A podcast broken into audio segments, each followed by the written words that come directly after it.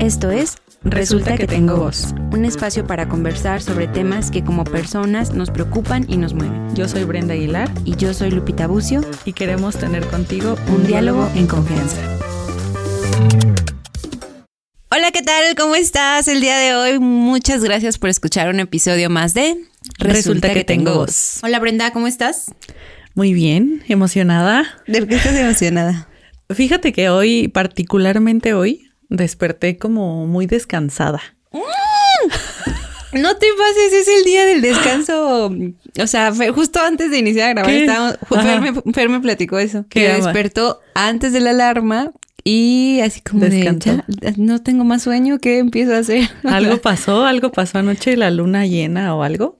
Yo también, generalmente, bueno, los últimos días he despertado con dolor de cabeza, pero hoy amanecí tan de buenas. Mira, yo tuve guardia, eh, no puedo decir lo mismo, pero, pero, pero muchas veces después de guardia, inmediato después de guardia, me siento muy cansada. O sea, como que llego a mi casa, que es tu casa, y su casa, eh, y como que por favor cinco minutos a la cama y así.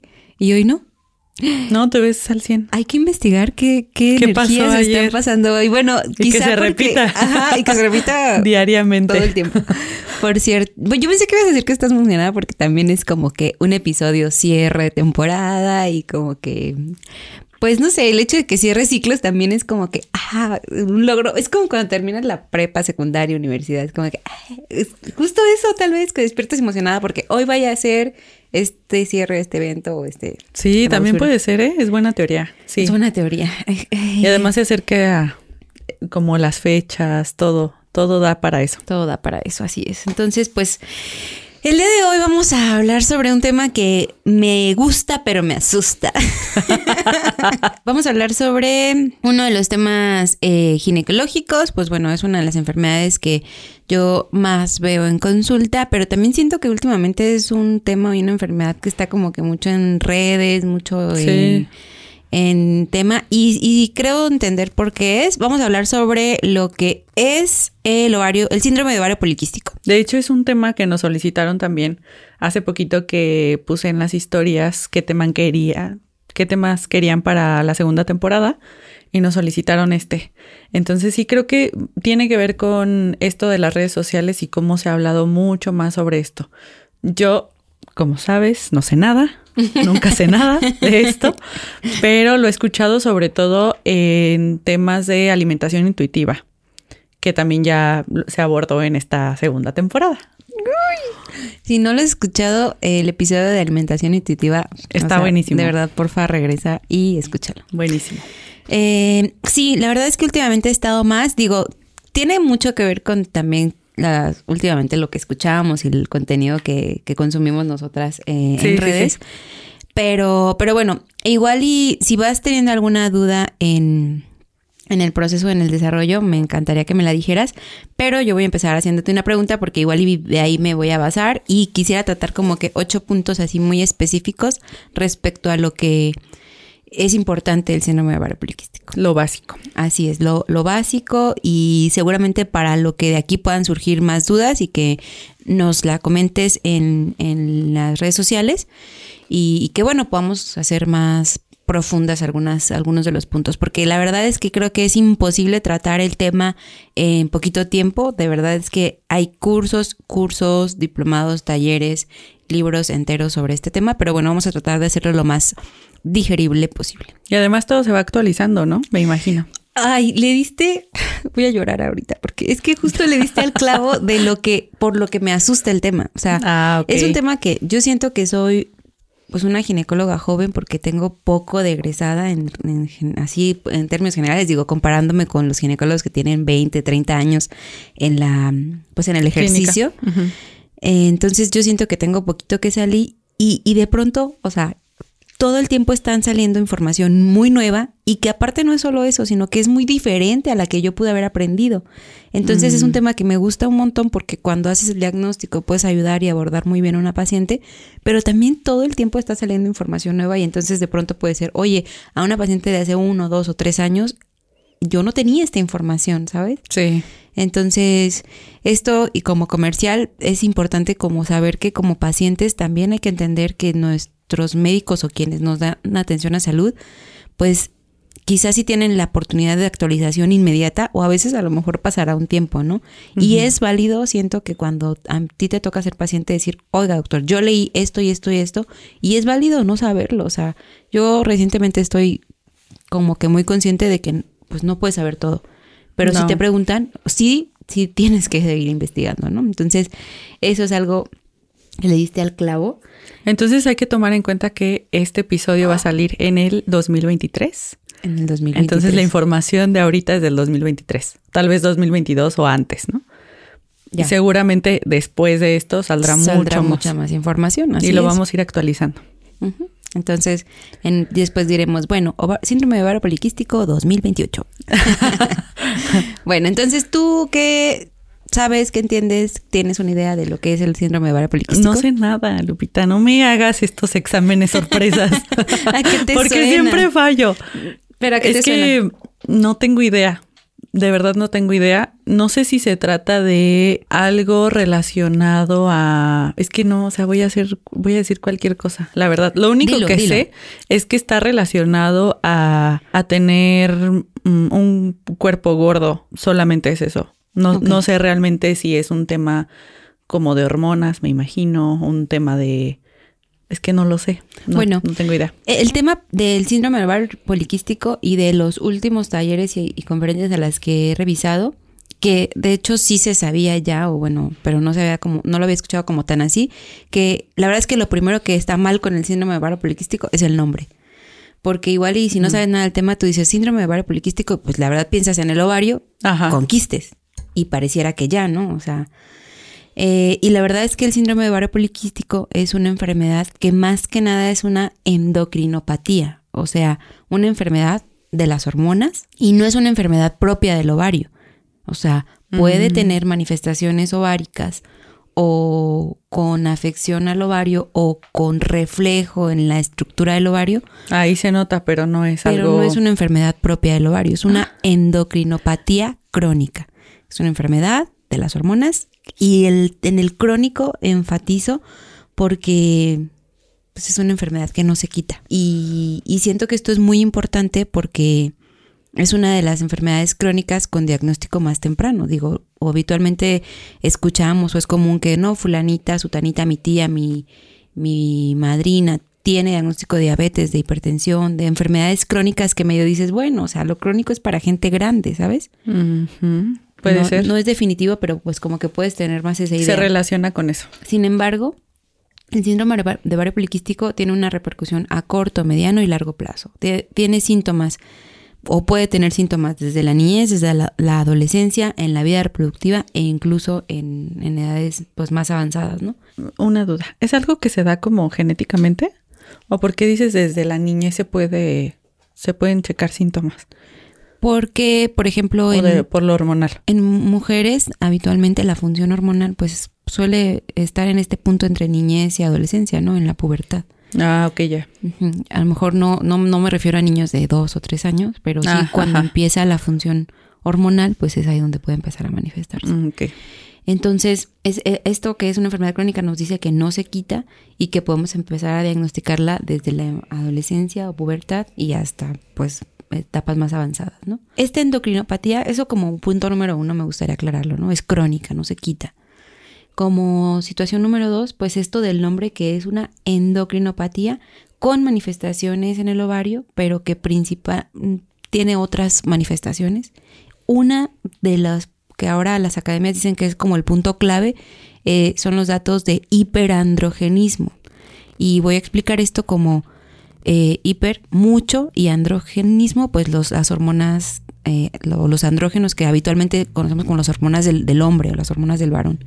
O sea, las mujeres principalmente tenemos estrógenos, los hombres principalmente tienen andrógenos.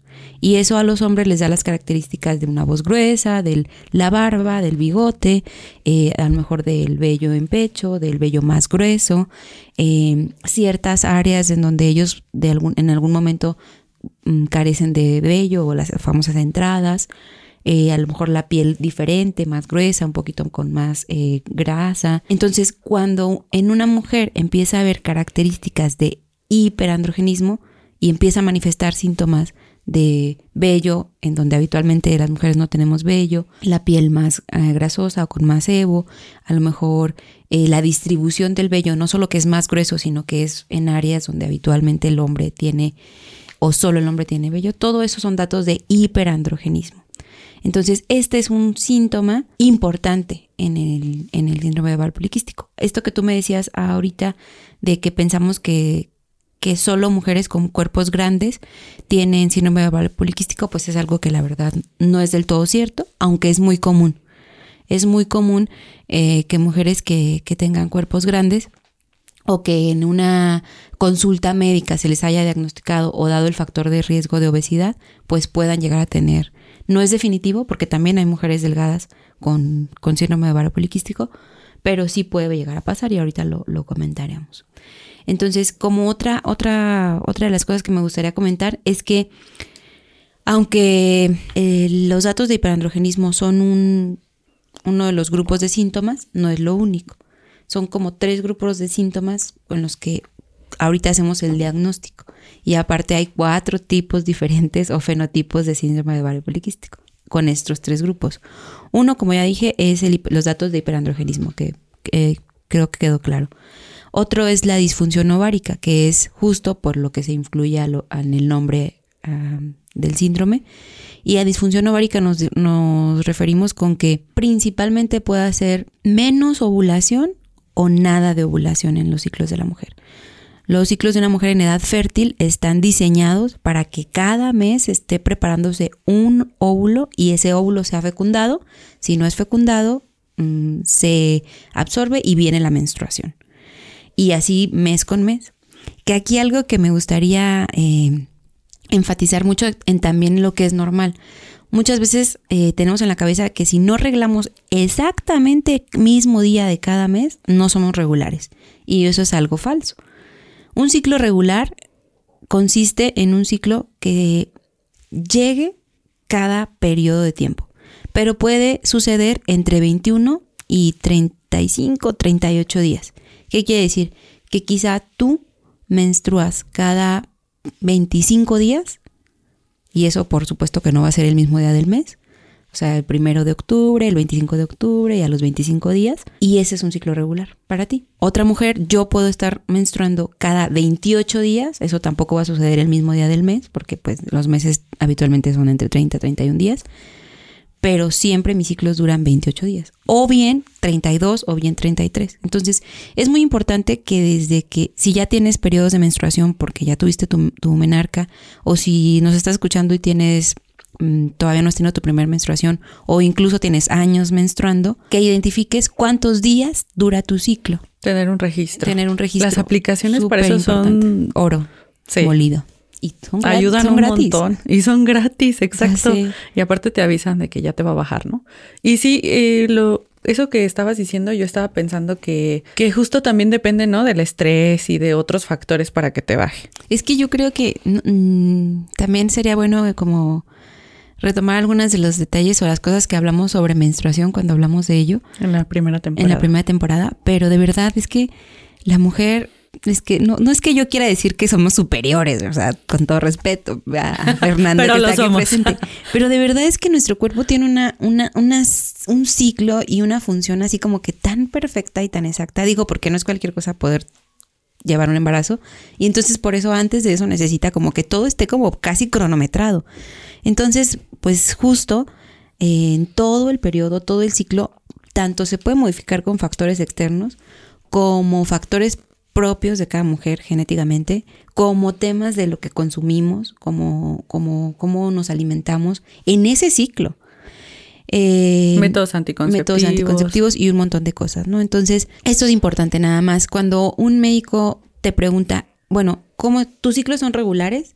Más que nada nos referimos a si cada periodo dura más o menos lo mismo, entre 24 y 25 días, entre 28 y 30, entre 31 y 33, sí, eso. Cuando los ciclos son irregulares nos referimos en que hay meses completos en donde no hay menstruación.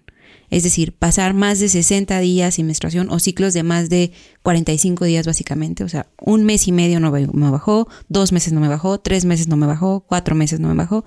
Esos son ciclos con muy poquita ovulación o nada de ovulación. Pensando en que si un ciclo se completa, se libera un óvulo, no hay embarazo y viene la menstruación, ese es un ciclo completo. Entonces, cuando hay ciclos largos, es que en ese ciclo no hubo ovulación. Entonces, el segundo punto, uno de los segundos síntomas de, del ovario poliquístico es la disfunción ovárica, manifestada principalmente con amenorrea, que es la ausencia de la menstruación. O sea, que no venga la menstruación o periodos de oligoamenorrea. Muy poquita menstruación, muy retirada o nada de menstruación por hasta seis meses. ¿no? Y otro de los puntos para hacer el diagnóstico son los datos de eh, por ultrasonido ver el ovario poliquístico.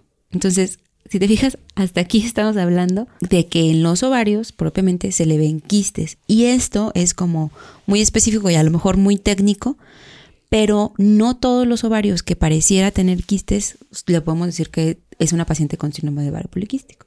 Se tienen que cumplir, ciertos criterios, el tamaño, el volumen, el número de folículos y aparte hay ovarios que tienen un aspecto multifolicular. Entonces tendríamos que, tendremos que poner aquí una imagen de un ovario normal y un ovario poliquístico. Pero eh, pero pues eso muchas veces, pues más que nada depende de la valoración que haga tu médico, tu ginecobstetra o tu radiólogo, que haga los criterios, las medidas, el volumen, el número de folículos. Y que muchas veces, la verdad, a mí me llega muchísimas pacientes que mm, a lo mejor me la manda o por un ultrasonido que se hicieron por X circunstancias, como hallazgo, como rutina, es que me dijeron que tengo o quistes en los ovarios, ovario poliquístico y la mayoría de las veces se refiere a un ovario multifolicular. Y no el hecho de tener un ovario multifolicular que no cumple los criterios no quiere decir que vamos a tener el síndrome de ovario poliquístico. Tendremos que investigar sobre datos de hiperandogenismo y sobre disfunción ovárica. Entonces, eh, muchas veces por eso, y este es como el punto número cuatro que me gustaría decir, muchas veces es una enfermedad que está sobrediagnosticada. Decimos, ah, esta, esta mujer tiene eh, quistes. Tiene quistes o tiene un ovario multifolicular, tiene síndrome ovario poliquístico. O tiene, porque también mm, lastimosamente se hace el diagnóstico solo por eso, tiene un índice de masa corporal que para quienes así lo manejan lo, describen como obesidad. Ah, tiene ovario poliquístico. ¿Tiene acné? ¿Solo por, ah, ¿Solo por una cosa? Pudiera, pudiera ser. ¿Tiene acné? Ah, tiene síndrome ovario poliquístico. ¿Tiene hiperandrogenismo? Solo con un criterio pudieran sobrediagnosticarse. Pero estamos hablando de, del área de ginecología. No, habitualmente en medicina general. Ah, ok. Habitualmente en medicina general. U otros, me imagino. y, es, y aquí nos lleva a un quinto punto, que esta es una enfermedad que tiene su abordaje, o bueno, en un mundo ideal, debe tener su abordaje, su diagnóstico y su manejo de manera multidisciplinaria. Y tanto puede llegar una paciente con alguno de estos síntomas con un dermatólogo, puede llegar con un ginecólogo, puede llegar con un nutriólogo o nutrióloga, puede llegar con un endocrinólogo o endocrinóloga. Entonces, y también obviamente desde la consulta de medicina general, ¿no? No es porque sea de uno o de otro, o solo de uno o solo de otro. La verdad es que nos involucra a todos, o sea, por el diagnóstico, por el manejo sobre todo. Entonces, eh, por las implicaciones y por los síntomas que podemos llegar a tener. Entonces, no sé si hasta aquí ya puedo yo, así como, Brenda, ¿qué es el síndrome ovario poliquístico? No voy a decir las palabras técnicas porque yo, mientras las decías, yo decía que bueno que estoy tomando café, así puedo estar alerta.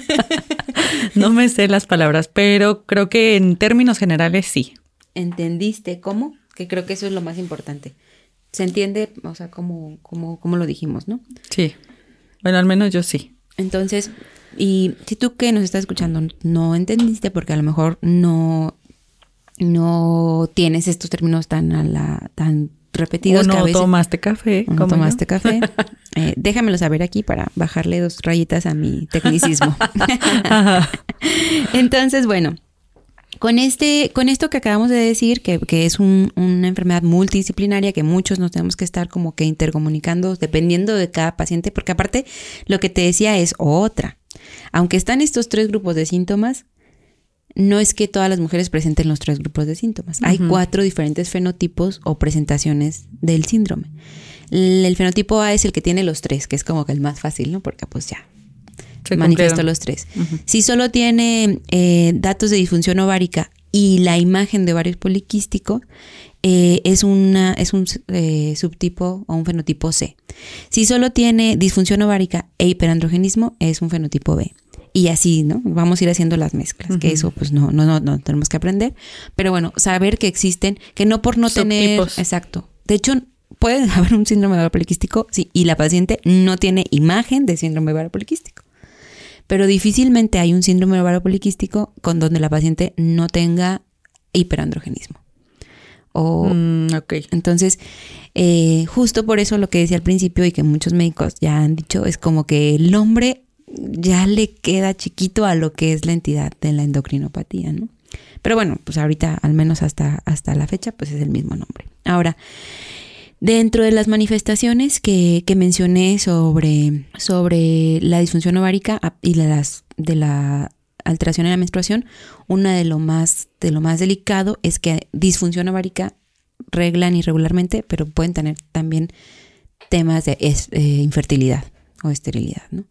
Entonces, no es definitivo, pero hay muchas mujeres que se dificulta el embarazo y no por tener síndrome ovario poliquístico nunca se van a poder embarazar, que eso también es algo que de pronto se les, se les dice a veces a las pacientes. No es así, eh, pero bueno, probablemente exista más dificultad. En tema de, del hiperandrogenismo, eh, también es importante volver a ver que habrá datos de resistencia a la insulina o insulina elevada y eso da un montón de síntomas también, ¿no? Esto es lo que justo hace o justifica que el metabolismo de una paciente con síndrome de ovario poliquístico sea muy lento. Su metabolismo es muy, muy lento. Y también es importante aquí destacar, y esto es como el, punto número 6, que es un diagnóstico de exclusión. Primero tenemos que ver que no sean otras, otras enfermedades como hipotiroidismo, como algún tumor que esté produciendo andrógenos, como que alguna paciente esté consumiendo andrógenos por el tema de deporte, por ejemplo, que eh, fisicoculturismo, lo que sea. Eh, también puede haber un tema de enfermedades metabólicas, perdón, endocrinológicas como el síndrome de Cushing, como hiperprolactinemia. Y por eso es muy coherente que en una mujer que sospechamos del síndrome ovario poliquístico hagamos un estudio bien profundo. Solicitar estudios comúnmente especiales, niveles hormonales, niveles de insulina, eh, hormonas y pues sobre todo, por ejemplo, los niveles de testosterona, de andrógenos, de estrógenos, de FSH, de LH y un montón de estudios que son prudentes eh, solicitar en, en, este tipo de pacientes. Metabólicos también, por ejemplo, para ver si hay alguna alteración ya metabólica. Hasta aquí me quisiera orientar a que entonces, entendiendo todo esto, entendiendo que tiene una afección hormonal en hormonas sexuales, pero también en el metabolismo, es importante saber que hay dos como pilares en el tratamiento de las pacientes con síndrome ovario poliquístico.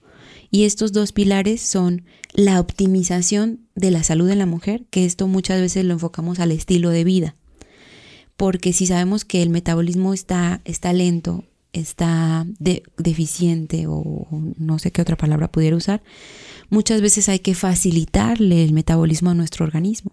Y esto pues la mayoría de las veces lo hacemos mediante la optimización en el estilo de vida, que es con una alimentación pues específica y algún tipo de movimiento idealmente que sea movimiento o ejercicio placentero, pero que sí mantenga nuestro organismo pues activo para que mejore el metabolismo. Porque en sí, en sí solo, por ejemplo, una alimentación saludable va a hacer que el metabolismo tenga menos trabajo, por así decirlo, y también disminuye la resistencia a la insulina, así como el ejercicio o la actividad física.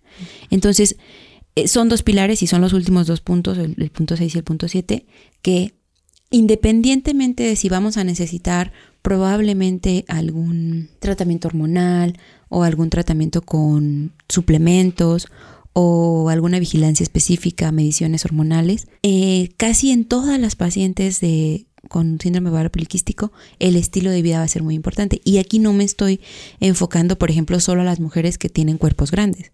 Normalmente también va a ser importante para las mujeres que sean delgadas. Uno de los, algunos de los estudios más, mm, pues no tan recientes, pero que sí se ha repetido mucho, es sobre que algunas pacientes que bajaban del 5 al 10% de su peso mejoraban o mejoraba la función ovárica. A lo mejor no es como tal bajar ese porcentaje de peso, pero sí mejorar los hábitos en el estilo de vida, porque mejorará el metabolismo, porque disminuirá la resistencia a la insulina, que como consecuencia sí o no se refleja en el peso, no importará tanto en cómo se cambia el estilo de vida. Y el tema de la alimentación pues también es, es muy importante, ¿no? Sobre todo para o sea, muy enfocado, por ejemplo, ahorita que decías que se habla mucho en tema de la alimentación intuitiva, pues sí, porque tu cuerpo te estará diciendo que quizás cierto grupo de alimentos le cueste más trabajo procesarlo y entonces se haga lento en el, en el proceso de, de, la alimentación. Y entonces todo siempre trata, todo tratamiento para el síndrome ovario poliquístico va a ser idealmente individualizado, pero es muy probable que te comente tu médico o tu proveedor de salud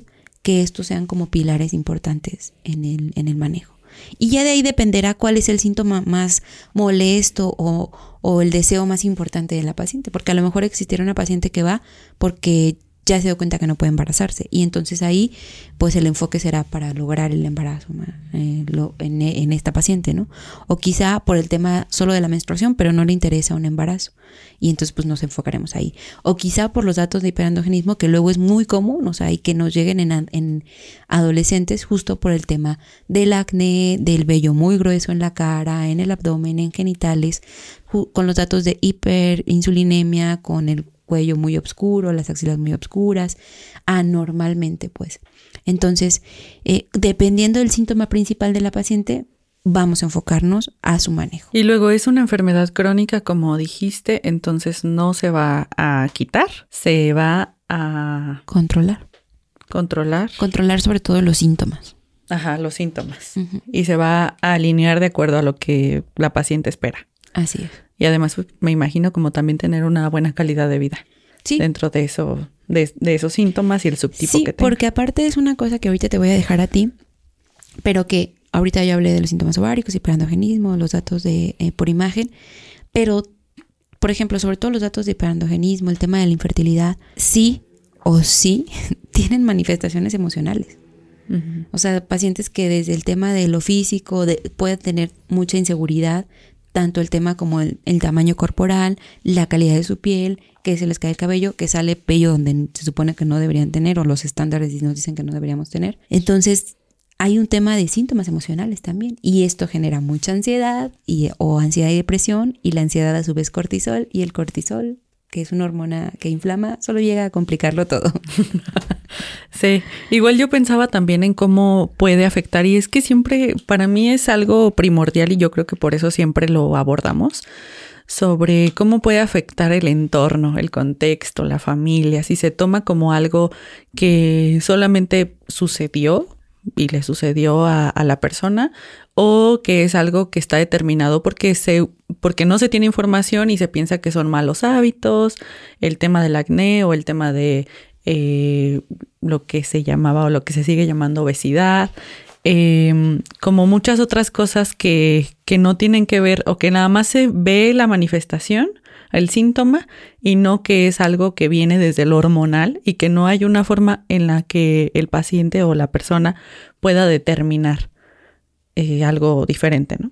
O decidir. Sí, o, entonces pues no lo puede cambiar, ¿no? No es... Exacto. O al menos no, no, no con una sola decisión, o sea, y regreso a lo que dije al principio. Idealmente en pacientes que tienen este tipo de situación, pues es un manejo multidisciplinario. Y te voy a decir una cosa, la verdad es un tema muy costoso y es un tema de privilegio. Eh, porque imagínate que en el mismo mes tienes que ir al derma, al, nutriólogo, al ginecólogo, quizá hacerte estudios a terapia, hacer estudios de control de laboratorio eh, y, al endocrinólogo. O sea, obviamente quien tiene la posibilidad de hacer estas siete o seis consultas de especialista todo al mes y tener el tiempo de, porque la verdad es que la optimización de la salud y un estilo de vida eh, con, con movimiento, con actividad física y, y alimentos que le vayan bien a tu cuerpo requiere tiempo. Y entonces, la verdad es un tema de privilegios. Y, además tienes que trabajar o lo que sea para alcanzar ese, o sea, poder hacer todas esas cosas y hacerlo con la energía suficiente, con la actitud suficiente todo el tiempo. Así es, entonces por eso la verdad es que es un tema en el que primero lo, más importante es darnos cuenta que podemos tener alguno de estos síntomas y no por tenerlos es el síndrome ovario poliquístico. Lo mejor es la revisión, la atención, pero también si así lo fuera, pues como ir poco a poco. Yo les digo a las pacientes, es un tema crónico, Ajá, entonces si hay síntomas en todos los niveles, hay que ver cuál es en este momento lo más importante, qué es lo que te está causando más malestar. Y poco a poco, si empezó desde la pubertad y le estoy tratando a los 30, 35 años, son 12 años quizá de resistencia a la insulina, de hiperandrogenismo, de hacer muchas modificaciones. Y la verdad es difícil, o sea, es difícil porque tu cuerpo en sí te lo exigirá hacer muchas modificaciones eh, en cuanto a tu estilo de vida y, y, bueno, poco a poco y no tiene que ser nada un, de un día para el otro, pero sí mucha, tener como mucha paciencia y mucha conciencia de lo que es entender la enfermedad, creo que ayuda bastante a poder, pues sí, mm, entender también cómo va funcionando nuestro cuerpo. Y me imagino también a ser empáticos, ¿no? Si conocemos a alguien que recientemente o que está a lo mejor en el proceso de averiguar si tiene este diagnóstico, pues saber que todo tomará su tiempo y que se puede tratar y que hay que darle chance, ¿no? También a la persona a digerir, a, a pensarlo, a reflexionarlo y después a su momento a, ir manejándolo. Y yo creo que esto es algo que, esto de que acabas de decir tú, como sí para el entorno de la paciente y para el personal de salud. O sea, también tenemos que ser muy, pues, empáticos. Tenemos que ser muy empáticos, comprensivos y saber explicar. Y, y, a veces siento que pues sobre todo el personal de salud, seguirnos educando porque esto pues sigue cambiando, ¿no? Y una cosita chiquitita que puedo que me gustaría decir es que se está investigando más con, con eso y ya empezando a ver artículos, pero incluso se piensa que puede haber un equivalente del síndrome ovario poliquístico en el hombre, porque también puede tener datos de hiperinsulinemia, de resistencia a la insulina, eh, de hiperandrogenismo, por ejemplo, calvicie prematura, eh, quizá una piel con mucho, mucho acné ya en tiempo en el que, bueno, el, acné siempre es una enfermedad inflamatoria. Entonces, sí sería como una de las cosas que personalmente yo tengo que investigar más, pero ya se está investigando sobre esto, ¿no? Entonces, pues nada, si tienes dudas. Lo dejamos muy abierto, pero no, sí, vamos a tener de hecho oportunidad de aclarar estas dudas en un en vivo. En un en vivo. Eh, la siguiente, en la siguiente semana, creo, me parece después de, de que salga este episodio. Igual chequen redes sociales, ahí lo vamos a poner. Para cualquier otra duda, que sepan que, como siempre decimos, esto es algo general. Para un algo más específico de tu persona, de tu historia de vida, todo esto, se necesita una consulta privada. Idealmente, y si tienes el privilegio, pues con, con alguien, un ginecólogo, una ginecóloga, pero si no, pues con quien te pueda dar la atención inmediata. Empezar a hacer el caminito en el donde sea que te puedan atender. Y bueno, entonces si te gustó este episodio, por favor ayúdanos a compartirlo en redes sociales, dale like y nos escuchamos en el siguiente episodio. Nos vemos. Adiós. Gracias por escucharnos. Si te gustó este episodio, ayúdanos a compartirlo y síguenos en nuestras redes sociales. Hasta pronto.